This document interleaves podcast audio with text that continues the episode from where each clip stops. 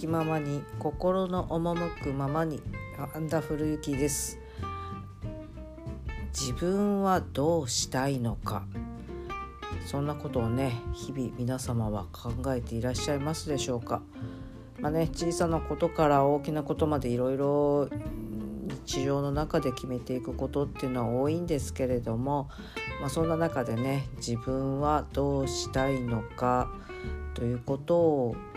うん、考えてほしいなと思うことがありました。まあね、今ちょっと私の周りに取り巻いている方々でちょっとこう自分をね、まあ、探している方、まあ、私もねつい先日まではまかなり迷走してたんですけれども、まあ、そんな方がねちょっと目につきましてねあなんか、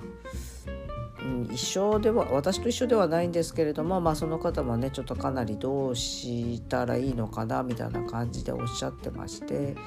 なんかね、まあ、自分が本当にどうしたいのかいろんなことをねこう取り払った時に純粋なというか、まあ、素の自分は何を望んでいるのかどうしたいと言っているのかっていうところにこう目を向けてみたらいいんじゃないですかっていうお話をさせていただいたんですね。でまああの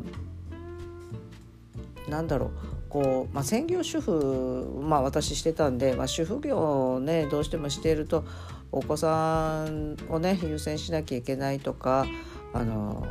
ご家族をね優先しなきゃっていうことで自分のことが後回しになってしまったりとか、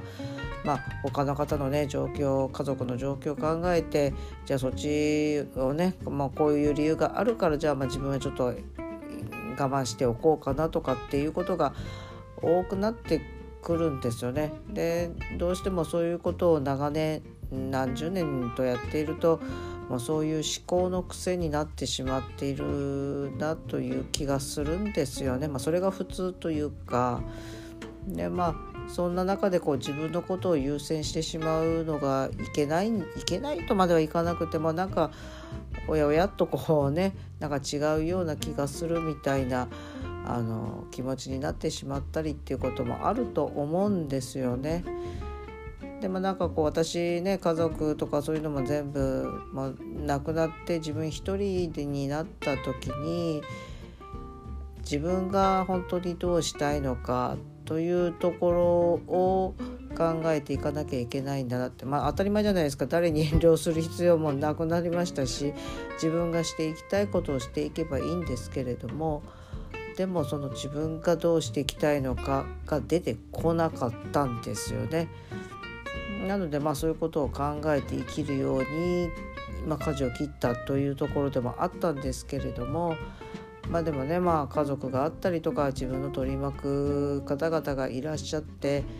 まあ、その中でこう人間関係ねうまく回していかなきゃいけないしというところでこう遠慮したりとか我慢したりとか自分通したりとかっていうそのあバランスっていうのはもちろん必要なんですけれどもでもまずは自分がどうしたいのかっていうのを考えた方がいいんじゃないかなというふうに思うんですね。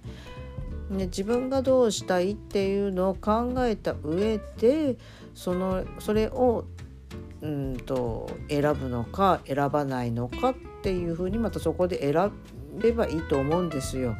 別に自分がこうしたいからって言ってそれをしなきゃいけないっていうわけでもないですしあそう思う自分はこうしたいけれどもあ周りの方が違うことを言っててあそっちの方がいいねと思えば別にそっちにすればいいだけのことなのでなので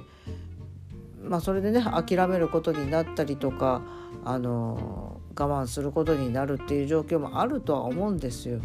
でも自分がどうしたいのかっていうのが一番私は大事なんじゃないかなというふうに思います。まあね人の考えいろいろありますし、まあ、そんなこと言ってたらね、まあ、みんなわがまま放題になっちゃうじゃないかと思うんですけれどもでも自分の人生ですからね